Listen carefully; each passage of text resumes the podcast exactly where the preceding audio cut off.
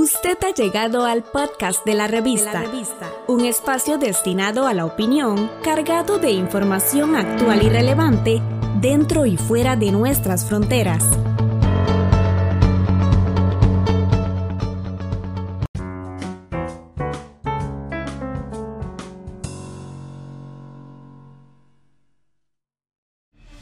El desafío de la seguridad hemisférica después del 20 de enero. Esto es Foro, le saluda Gonzalo Abarca.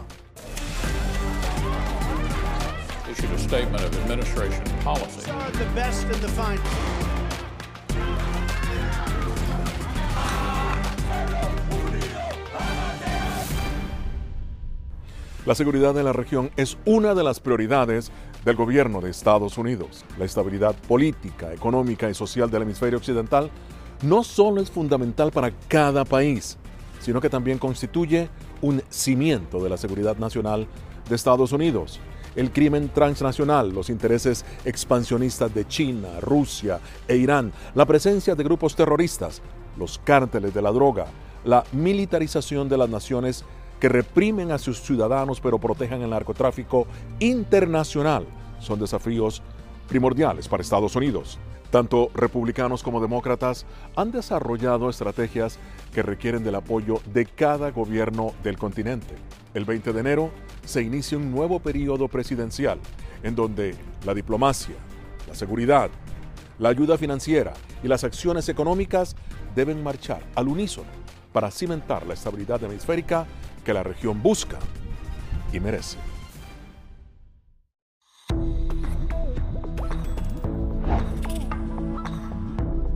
No permitas que interactúe con personas o animales fuera de la casa. Si una persona de la casa se enferma, evita que tenga contacto con tu mascota. Designa a un miembro de la familia o un amigo para cuidar a tu mascota a corto o largo plazo en caso de que tú no puedas. Limpia sus patas una vez que regreses a casa, pero no uses productos tóxicos para ellos como toallitas desinfectantes. Usa champú para bebés y aceite de coco en sus patas si notas picazón o sequedad. Prepara un kit de emergencia que incluya un suministro de medicamentos por 30 días y al menos dos semanas de alimentos y otros suministros. Asegúrate de que todas las mascotas lleven collares y etiquetas con información actualizada como nombre, número de teléfono y necesidades médicas urgentes.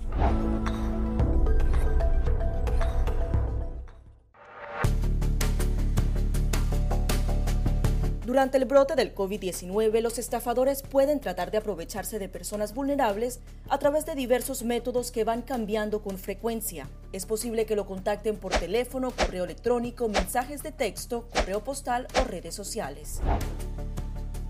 Ten cuidado con ofertas de kits de supuestas pruebas caseras, curas milagrosas o pruebas inmediatamente accesibles. Response Act has made coronavirus testing more accessible immediately. Tras un desastre, organizaciones caritativas falsas aparecen afirmando que tienen vínculos con otras reales. Siempre verifica que la organización sea legítima. Alguien que asegura que trabaja en el gobierno puede pedirte tu información personal o intentar cobrarte cuotas falsas para así ingresar tu cheque de estímulo.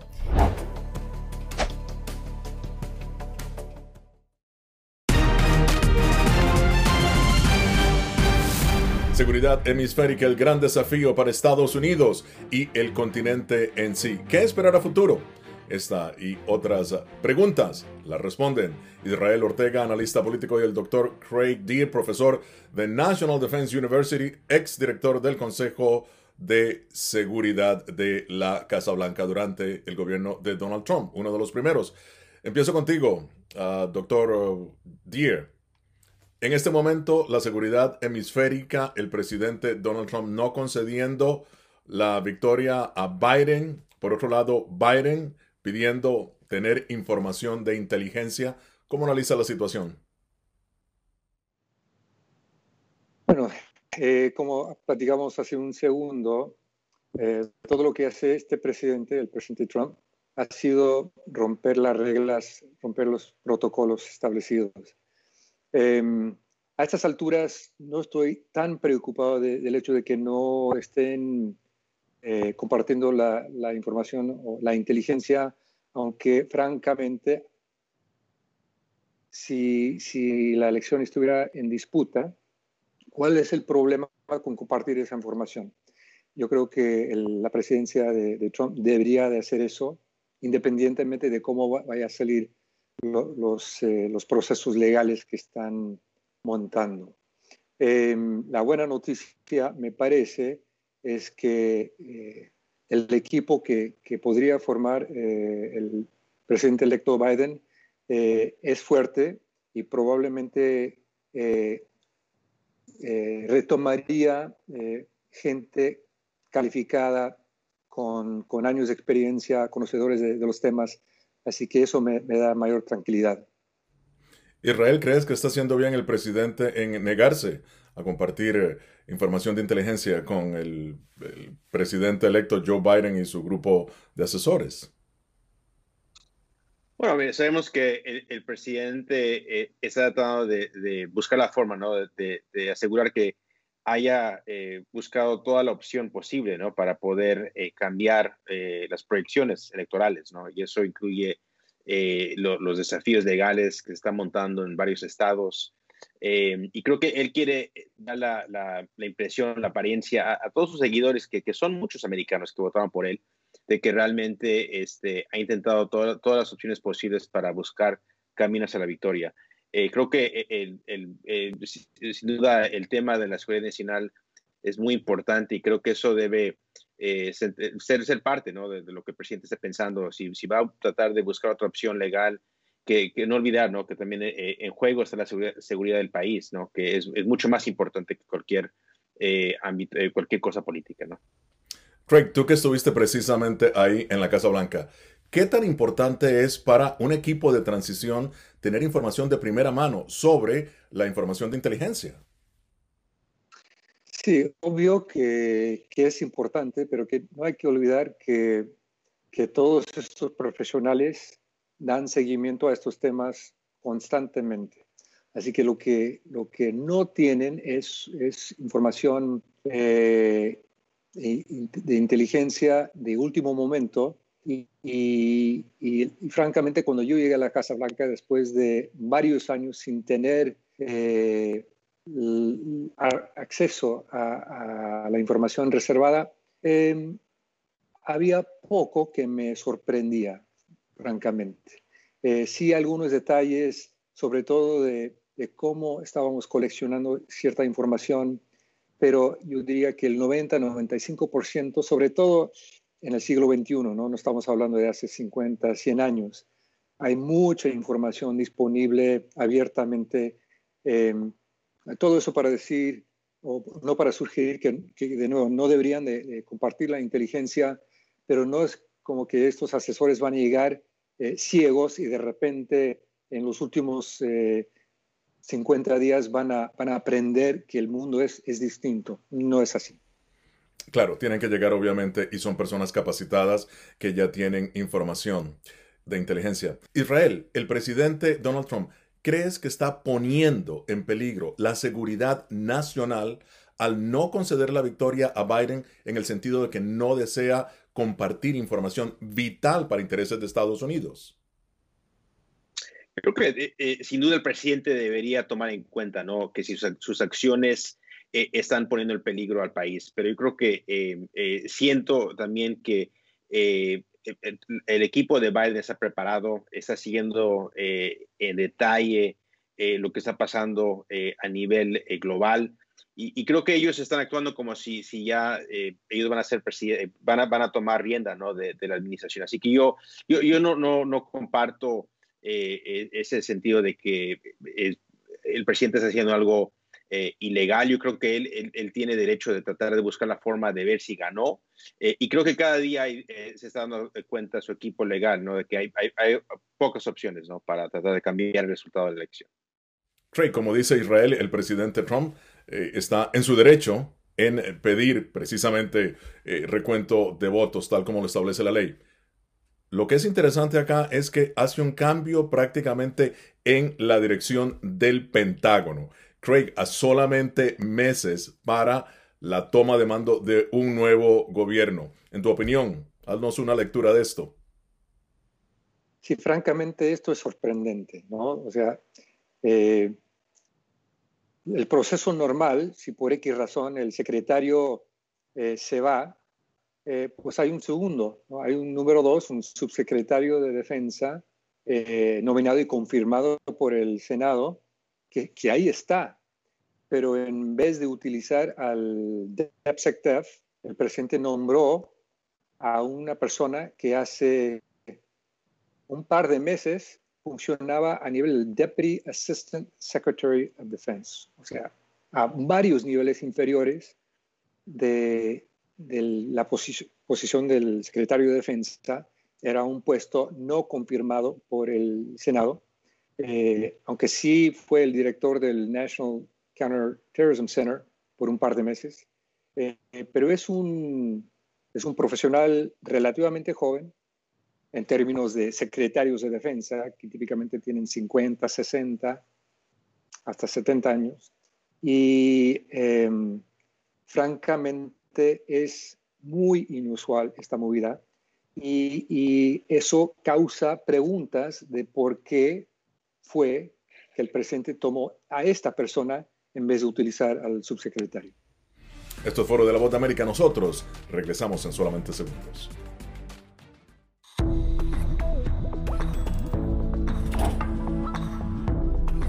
Cuando ellos me traen un tema un poco delicado o fuerte, yo siempre les pregunto primero, ay, ¿y dónde oíste eso? ¿Quién te lo comentó? ¿Y qué, y qué, qué te han comentado? Pues corrijo si han escuchado algo que no, es, no está correcto, no está bien y les aclaro, pero lo, lo mínimo necesario para su edad. Enfócate en que tu hijo se sienta seguro y no le ofrezcas más detalles de los que pida. Si ellos preguntan, nosotros siempre les hemos respondido con la verdad, pero eh, a su edad. Finalmente, di cosas específicas que tu hijo pueda hacer para que sienta que tiene el control por ejemplo, enséñale que lavarse las manos con frecuencia lo puede ayudar a mantenerse sano.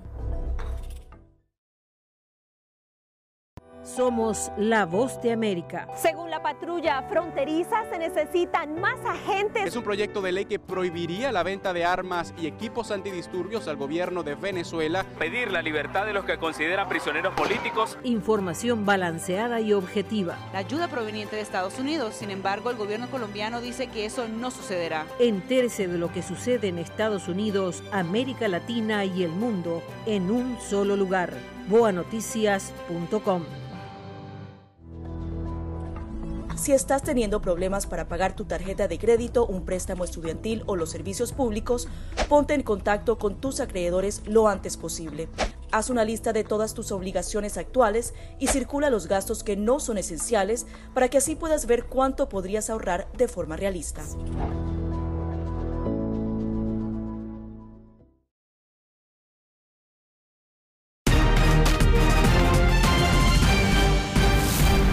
China, Rusia, narcotráfico, carteles de la droga, el gran desafío en América Latina y también el gran desafío de Estados Unidos para conservar la seguridad en el hemisferio. ¿Qué nos espera en un nuevo gobierno? La respuesta la darán en breve.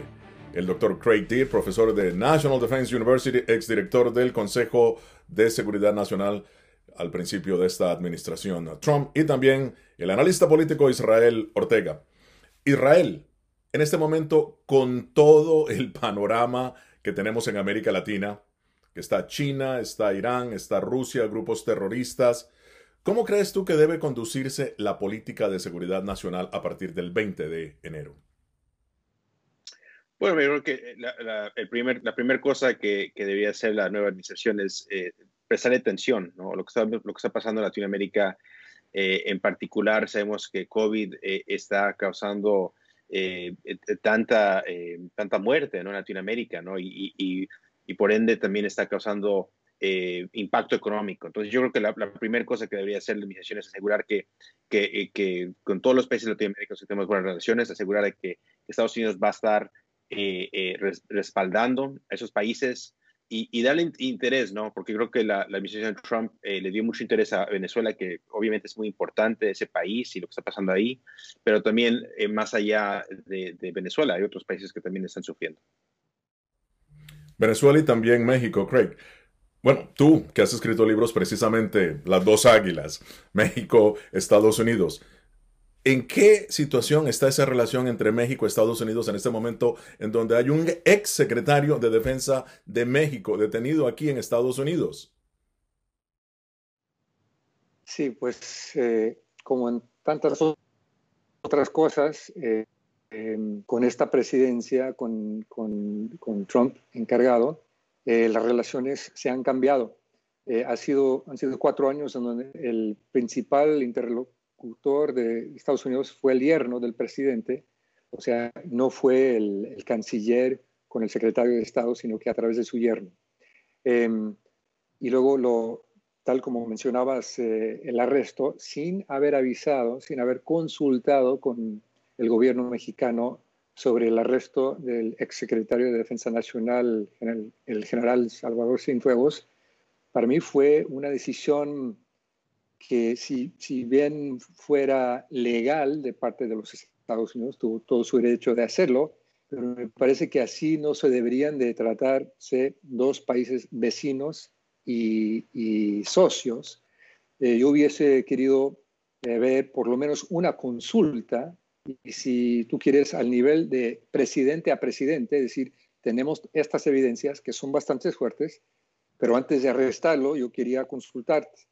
Eh, yo me atrevo a pensar que, es posible que el presidente ni siquiera sabía que, era simplemente que la DEA, operando eh, a su manera eh, y con la autorización de la, Corte de Nueva York, hicieron lo que hacen todos los días y les, parecía, les parecieron que, que no fuera tan importante consultar con el Consejo de Seguridad Nacional me parece que me parece que fue un error importante. Cuando estabas en el Consejo de Seguridad Nacional, eh, hablabas de que la relación entre México y Estados Unidos estaba en su mejor momento. ¿Qué lectura haces ahora en este momento? Bueno, curiosamente, em, a pesar de cómo se han manejado a los niveles más altos, es decir, presidente a presidente, yerno a canciller, eh, en otros eh, ámbitos, en el sector defensa, por ejemplo, eh, es impresionante, a mi criterio, que, que las fuerzas de, eh, de defensa, de seguridad y de inteligencia han reconocido la importancia de coordinar y cooperar más estrechamente. Así que a pesar de, cosas que se hayan hecho, aparentemente se han mantenido esas relaciones, lo cual es una eh, noticia bastante positiva. Interesante. Ahora, Israel, el tema de salud pública, en ese caso la COVID-19, afectando a más de 10 millones de estadounidenses en este momento. Eh, ¿Cómo ves tú la forma en que el presidente Donald Trump ha enfrentado la pandemia? Yo creo que una de las cosas que el presidente ha hecho, eh, yo creo que correctamente, es la forma en cómo ha, eh, eh, visto el papel de los estados. Yo creo que en un país tan grande como Estados Unidos es importante tomar en cuenta que va a haber diferencias entre estados pequeños, estados grandes. Yo creo que el presidente en gran parte también ha visto al sector privado para muchas de las respuestas. Estamos viendo y escuchando buenas noticias de, en cuestión a a vacunas que posiblemente eh, el público podamos tener a, fines de año o por lo menos en la primavera. Entonces yo creo que eh, eso, eso todo es muy bueno y, yo creo que eh, el, el, nuevo presidente debería tomar en cuenta de que hay un, hay un papel importante para el sector privado y también tomar en cuenta ¿no? de que si, si es necesario tener más restricciones, hacerlo de una manera donde no va a perjudicar a más americanos que están apenas recuperándose de los impactos negativos económicos por consecuencia de la pandemia. Craig, ¿tú crees que en este momento, en donde hay un nuevo secretario de defensa, ¿tú crees que Estados Unidos es vulnerable para un ataque, si se quiere, de enemigos eh, del país? Eh, francamente, no, no lo creo. Creo que los competidores más fuertes de los Estados Unidos, China, Rusia, Irán, reconocen perfectamente bien que a pesar de quién pueda ser el, el líder en el Pentágono, el civil, en cualquier momento, que las Fuerzas Armadas estadounidenses están bastante bien equipadas y adiestradas para, para defenderse de cualquier ataque. Así que no, eso no me preocupa, francamente. ¿Tú crees que hay confusión en las Fuerzas Armadas de Estados Unidos del liderazgo al que se debe seguir? Em, en las Fuerzas Armadas no creo, porque como ustedes bien saben, eh, a, nivel político estratégico sí los tomadores de decisión son civiles, eh, pero hay una cadena de mando bastante bien establecido, eh, hay reglas de empeñamiento, hay estructuras bien establecidas y, los, los miembros de las Fuerzas Armadas solo van a obedecer órdenes legales de sus superiores militares. Y, creo que, eh, como dijo el, general Milley hace un par de días, eh, que todos los miembros de las Fuerzas Armadas juran un, bueno, hacen un juramento no a ningún presidente, ni a un rey, ni a un dictador, sino que a la Constitución. Está bastante claro que solo van a obedecer órdenes legales de sus eh, superiores militares el desafío de la seguridad hemisférica. Ese es el tema de foro de hoy. Nosotros regresamos en solamente segundos.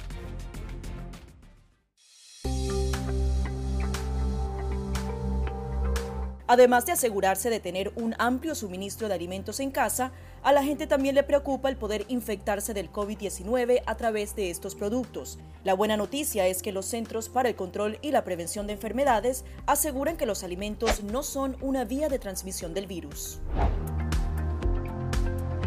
Expertos en seguridad alimentaria aseguran que es poco probable ya que el virus no se multiplica en los alimentos.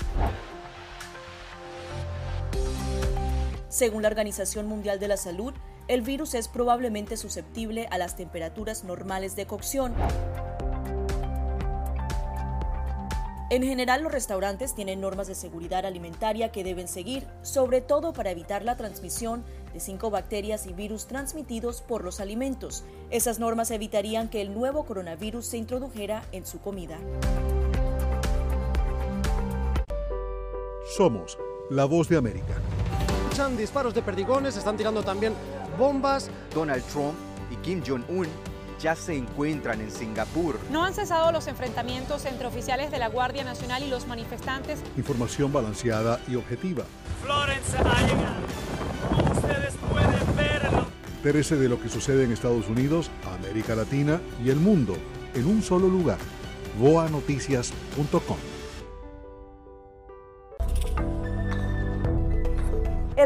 principal de este virus es que se trata de un virus nuevo y el cuerpo humano no tiene defensas para atacarlo. Los síntomas más comunes son fiebre, problemas para respirar, tos seca, dolores de cabeza y musculares. Si presentas algunos de estos síntomas, ve al centro médico más cercano para consultar a un doctor sobre tu estado. Puedes ser aislado y tus datos ser compartidos con autoridades de la salud. Para más información visita nuestra página web o síguenos a través de las redes sociales bajo arroba Noticias.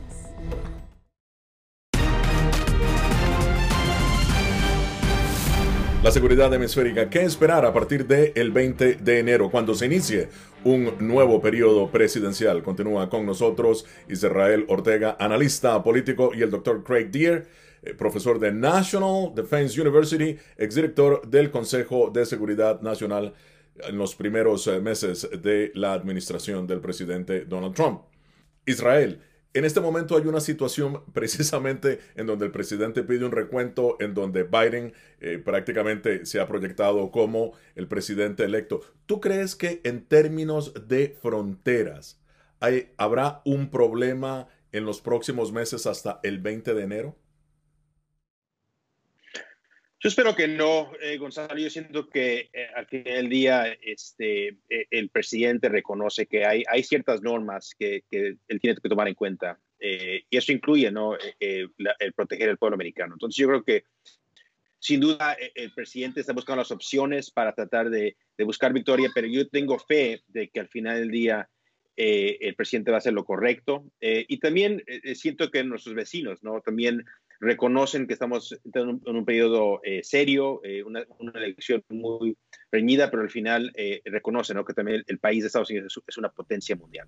Craig, el ex asesor de seguridad nacional John Bolton asegurando de que la decisión del presidente Donald Trump de no invitar o de no compartir la información de inteligencia con los asesores de Biden y con Biden en sí mismo pone en peligro la seguridad del país. ¿Compartes esa opinión? Eh, bueno, como hablábamos hace un par de minutos, no plenamente. Mira, estamos a, todavía a más de dos meses de que tomen eh, el poder, eh, si es que eh, así resulte eh, la administración de, de Biden. Y, y, de nuevo, es, eh, está claro que los asesores saben lo que está pasando en el mundo si, si bien no saben los detalles específicos, eh, creo que habrá tiempo. Ahora, si estuviéramos a, a, dos semanas y todavía no se les ha compartido, ahí sí eh, estaría más preocupado. Eh, pero yo espero que, como decía eh, antes, eh, aunque si no estuviera completamente clara lo, lo, que había pasado en, con las elecciones, en algún momento, por el bien de la seguridad nacional, eh, el presidente debe tomar la decisión de compartir esa información por si acaso. Yo creo que, que eso pasaría en el, en el, peor de los casos. Israel, política de Estados Unidos hacia Venezuela. Obviamente la opción militar se ha esfumado en este momento. ¿Crees que el presidente tuvo éxito en su política hacia Caracas? Pues yo creo que eh, eh, eh, por lo menos el presidente Donald Trump habló, creo que puso una lupa ¿no? en, en la, las injusticias que estamos viendo en Venezuela, los ataques a, a los derechos humanos. y creo que para muchos americanos se dieron cuenta por, por fin ¿no? lo que está pasando en Venezuela. yo creo que obviamente el presidente lo, lo hubiera visto, le hubiera gustado ver a un Venezuela sin Maduro. eso no se, se, va a dar. pero mira, al final del día el pueblo venezolano va, creo que va a tener que tomar rienda de lo que está pasando en su país. Sabemos que en diciembre va a haber elecciones muy importantes eh, y creo que es, eso, eso va a dar una, una también es, eso puede ayudar ¿no? a, a, rendir un veredicto final, ¿no? Eh, o, o un, veredicto a, a, lo que hizo Trump en Venezuela. ¿no? Eh, eh, posiblemente eso nos dé, nos dé una pista de lo que a esperar en Venezuela en los años que vienen. Craig, ¿ves preocupante el hecho de que el Team Biden o el equipo de Biden está precisamente hablando de negociaciones con Maduro, en Cuba, en Nicaragua, negociación y también habla de sanciones. ¿Lo ves preocupante? Eh, quizás eh, de alguna manera, pero hay que recordarnos que a final de cuentas hay dos opciones grandes, ¿no? O negociar o atacar por alguna manera militarmente, económicamente. Eh, así que no veo con gran preocupación el hecho de que quieran negociar. La preocupación es negociar con quién, para qué. Porque eh, a mi juicio lo que está pasando en Venezuela se debe en gran parte, no tanto por lo que la presencia de China y Rusia que están aprovechando de la situación, pero más que eso por la gran influencia cubana que existe. Y si Cuba ha podido existir desde los 60 con menos recursos que, Venezuela, eh, ellos, los cubanos, están más que dispuestos a que el pueblo venezolano siga sufriendo eh, de aquí hasta quién sabe cuándo. Así que eh, es, es difícil, pero, pero yo creo que negociar no es, eh, no es la peor opción eh, de todas las que están disponibles. Doctor Craig Deer, muchísimas gracias por haber estado con nosotros, lo mismo que a ti, Israel. Bueno, y esto es Foro con el análisis más allá de la noticia. Los espero la próxima semana. Desde Washington, les habló Gonzalo Vargas.